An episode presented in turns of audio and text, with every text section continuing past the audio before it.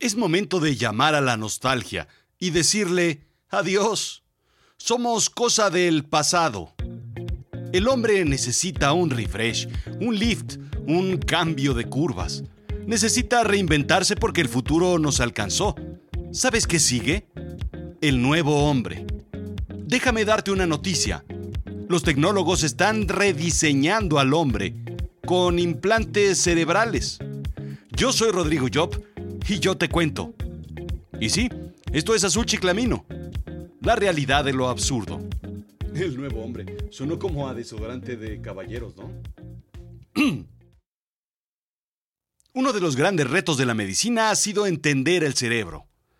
Tanto los Estados Unidos como Europa han lanzado iniciativas de investigación para entender mejor al cerebro. Solamente en 2014, el National Institutes of Health gastó 4.500 millones de dólares en la investigación del cerebro, indica el New York Times. Los mejores neurocientíficos están desarrollando entendimiento fundamental del cerebro. Lograron entender cómo funciona el cerebro de los mamíferos que les permite, por ejemplo, navegar y recordar lugares. Ese fue el resultado del Premio Nobel de Psicología y Medicina 2014. Ironías de la vida pueden entender cómo funciona el cerebro de un mamífero, pero no por qué el cerebro de un hombre, de un macho lomo plateado, denominado Homo sapiens, no deja de cambiar el canal cuando tiene el control remoto en la mano. Vaya. Pero la paradoja del conocimiento es más clara aquí que en cualquier otra disciplina. Mientras más sabemos, más preguntas tenemos y más grandes se hacen las brechas del entendimiento que es mucho muy distinta a la gran paradoja de la salchicha. Mientras más te gustan las salchichas y hot dogs, menos debes saber cómo se hacen y sobre su contenido. Ahí te la dejo. Pero el punto donde confluyen el conocimiento del cerebro, biología, medicina, psicología, con las tecnologías, es lo que nos compete. Comprender el cerebro es un reto. Registrar sus actividades, procesarlas, grabarlas y utilizarlas es uno aún más grande. ¿Por qué me interesa y me enloquece tanto este tema? Mi proyecto final de carrera de ingeniería, como ya te conté en alguna ocasión, fue un electroencefalógrafo digital. Con precarias herramientas de los noventas, logramos registrar la actividad cerebral y no es cosa sencilla. Entender el cerebro es muy complicado, más aún interactuar con él. Pero hacerlo en un cerebro dañado, roto o desconectado del cuerpo humano es más complicado que explicarle a un gringo lo que es un fuera de lugar. ¿Qué es lo que busca la ciencia? Es muy sencillo. Bueno, no es muy sencillo, es muy sencillo explicar, mas no de hacer. Restaurar algo de visión en los invidentes, restaurar el oído en los sordos, facilitar la comunicación en quienes han perdido el habla, indica Smithsonian Magazine, reparar funciones motrices en personas con lesiones e incluso, ¿por qué no?, ya sea funcionalidad o un poco de lujo o alarde, agregar un poco de telepatía al organismo, así casual, indica CNN. Investigadores de la Universidad de California en San Francisco desarrollaron un método para transformar señales cerebrales en habla computarizado. ¿Recuerdas la voz de Stephen W. Hawking? Bien, pues él podía mover un cursor en la pantalla de su computadora utilizando un pequeño mouse en su mejilla, el único músculo que levemente podía mover. Elegía letras, después se convertían en palabras. Después, mediante un sintetizador computarizado, se convertía en voz. Esto le daba una capacidad de comunicación de 10 palabras por minuto, cuando el habla normal produce 150 y el de algunas mujeres puede ser 500 o 600.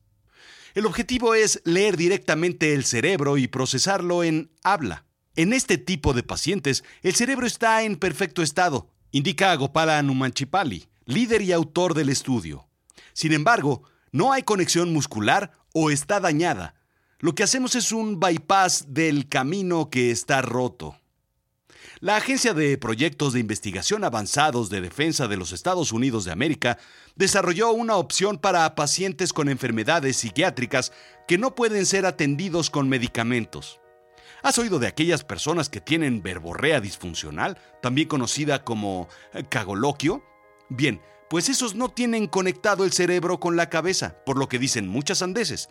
Sería como finalmente conectarlos. Entre los logros actuales, una interfase se ha conectado directamente al cerebro de una mujer que vive con epilepsia y extrema ansiedad. Lee las señales del cerebro en tiempo real y las modula con estímulos, indica Lip Magazine. La mujer mejora su estado cuando está el estímulo literalmente encendido. Pero sí, como siempre, esto sucede en laboratorios de investigación, en universidades y facilidades militares. En julio del 2019, Elon Musk Sí, tal vez lo conozcas por éxitos como Tesla, un paseo dominical sin gasolina, o SpaceX, un viaje inesperado a Marte sin retorno. Hizo su primera presentación pública de Neuralink, una compañía que pretende conectar el cerebro de las personas con las computadoras. El plan es, indica MIT Technology Review, utilizar decenas de pequeños y minimísimos cablecillos para recolectar señales del cerebro y hacer que una persona con parálisis pueda teclear con su mente. El cerebro se conectará a un pequeño transmisor que estará detrás de la oreja como un aparato para la sordera. Bien, pues como dijo Bonnie a Clyde, este es el plan.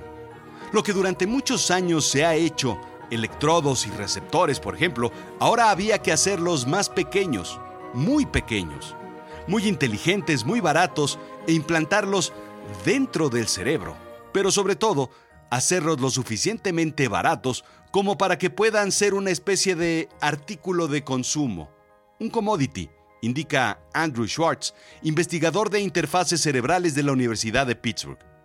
Schwartz trabajó con dos personas paralizadas en su laboratorio, permitiéndoles controlar un brazo robótico con la mente. El experimento es tan burdo y pesado, con enormes cables y equipo, que los pacientes no pueden llevarlo a casa. Pareciera que Neuralink pudiera ser el camino correcto, pero ya veremos. Las neuronas producen en realidad una especie de ruido eléctrico muy, muy débil el procesador será capaz de convertirlo en una señal digital limpia, fuerte y clara. Posteriormente se desarrollará un transmisor inalámbrico. Lo que Neuralink puede hacer mejor que una universidad o un centro de desarrollo es agregar toda la diversidad tecnológica disponible, de aquí y de allá. Conexión, procesamiento, transmisión inalámbrica, baterías eficientes que duren años, Bluetooth, Wi-Fi, pantalla plana, Blu-ray, acceso a Uber, compatibilidad con cápsulas Nespresso, ya sabes, todo lo que significa modernidad. Pero probablemente el reto más importante es el electrodo. Flexible, pequeño, con cables de polímero delgados que se pretende introducir al cerebro por un hoyo. Un robot excesivamente preciso será capaz de llevar el implante al sitio correcto del cerebro sin dañar vasos sanguíneos y zonas delicadas del cerebro. Será capaz de colocarlo de una forma tan precisa como la máquina que produce Pringles. Pero el objetivo va más allá de leer las señales del cerebro para conectarlas a un teléfono celular, a una computadora o a un sistema parlante o un brazo o una pierna robot. Fundir al hombre con la inteligencia artificial es uno de los más anhelados objetivos de la humanidad. Hacernos más inteligentes, súper inteligentes. Y algunos diputados o senadores simplemente pues, medio inteligentes. Ya con eso. Pero calma, calma, calma. No corras al Radio Shack o al Steren a buscarlo. Ni vayas por tu máscara de oxígeno para calmar tu taquicardia, porque falta mucho, mucho para convertir la ciencia ficción en realidad, indica Scientific American. Actualmente se tienen resultados en cerebros de rata y ahora se experimenta con monos. El siguiente reto es el regulatorio. Aunque sabemos que ese pues, puede, digamos, acelerarse un poquito con una aceitadita de la maquinaria por allá, un donativo por acá, una botellita de mezcal del bueno para Navidad, ya sabes cómo funcionan las cosas. Al final, introducir electrodos al cerebro humano complicará las cosas con la US Food and Drug Administration, la FDA. Pero, en fin, si aprobaron el uso de hormonas en productos animales para consumo humano, podemos estar tranquilos de que los implantes serán fácilmente aprobados. Todo suena de maravilla. Un cuento de hadas, ¿no? Pero dos problemas se avecinan. Primero, si no queremos que nuestros datos de Facebook o Google o redes sociales sean utilizados con fines ajenos a nuestros intereses, ¿Estaríamos dispuestos a que una compañía privada o un gobierno tenga acceso a nuestros impulsos cerebrales? ¿A nuestros pensamientos? ¿A nuestro cerebro? ¿Podría acceder a nuestros recuerdos con una orden de cateo mental? Revisar los archivos que van más allá de lo personal, a los archivos secretos y culposos de nuestra mente? Uf, ¿Puede Aquaman entrar a una marisquería y comer mariscos si los peces y animales del mar son sus amigos? ¿O de qué se alimenta Aquaman? Preguntas que todos nos hacemos. Segundo, la ciencia y la tecnología siempre ven la vida como un día de playa soleado con una piña colada o un coco con ginebra. Ah, pero para ello tenemos a los abogados, filósofos y moralistas o especialistas en la ética para ver el lado oscuro del día. Los científicos quieren cambiar y manipular el comportamiento del cerebro para el bien. ¿Y si las cosas no salen bien? ¿A quién se le debe juzgar por esas acciones? Dos individuos fueron intervenidos con implantes cerebrales. Uno de ellos era tratado por un desorden obsesivo compulsivo severo. Nunca fue un amante de la música, pero después de la intervención desarrolló un gusto exquisito por Johnny Cash. Al apagar el aparato, sus preferencias desaparecían. El otro, un paciente de epilepsia, tenía alucinaciones. Sus doctores eran chefs con delantales. Cuando se apagaba el estímulo, la escena se desvanecía. Ambos cambiaron su percepción de la realidad por causa de sus implantes. Así es que la pregunta es, ¿a quién culpar si algo sale mal? Imaginemos, indica Scientific American, una persona que atropella a un grupo de personas. Investigaciones posteriores indican que su implante cerebral, el cual controlaba su epilepsia, tuvo una falla y el parabús fue borrado de su realidad. Responsabilidad moral y legal. ¿A quién se le culpa si en vez de ver doctores o chefs, ve sus más obscuras sombras en las tinieblas? ¿A quién se le culpa si en vez de gustarle Johnny Cash, le gusta Arjona? Ah, ¿verdad? Todo se basa en la capacidad de control del cerebro con un implante cerebral. ¿Es responsabilidad de la persona ya que conocía los riesgos de su uso? ¿Es responsabilidad del fabricante por la falla? ¿De los médicos por colocar el implante en el cerebro? Y cuando sean inalámbricos, ¿podría un hacker meterse a tu cerebro para manipularlo? ¿Quién sería responsable? En algún momento escucharás al marido infiel decir, no fui yo, mi implante me hizo hacerlo. No lo sé. En un futuro cercano podremos curar o tal vez sea mejor dicho reparar el cerebro humano para darle una nueva oportunidad a la gente con problemas con parálisis o problemas de Parkinson o problemas de salud mental, problemas del habla, de visión y de oído. Podremos manejar el auto o un avión militar como lo investiga el Departamento de Defensa de los Estados Unidos de América. Tendremos acceso a más memoria y seremos más inteligentes será el nacimiento del hombre 2.0. ¿Jugaremos a Dios creando algo nuevo? ¿Con implantes robóticos dejaremos de ser humanos? ¿Cómo haremos un copy o un respaldo de la conciencia en ese momento? ¿Cuándo comenzará la ciencia a trabajar con la digitalización del alma?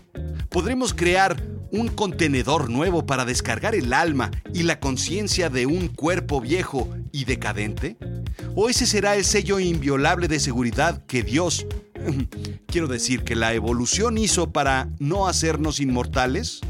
Porque nuevamente son beneficios de la humanidad a los que solamente podrán acceder quienes posean recursos en un inicio enormes. Después, ¿quién sabe? ¿Y qué pasa con la base de la pirámide mientras tanto? Y no quiero poner en perspectiva qué es más importante, si la parálisis o la paraplegia, o las denominadas enfermedades de la pobreza como la lepra, el dengue, chagas, elefantiasis, malaria, HIV y otras. Soy un hombre de ciencia, pero cada vez quiero ser más un hombre de conciencia. ¿Sabes qué pienso?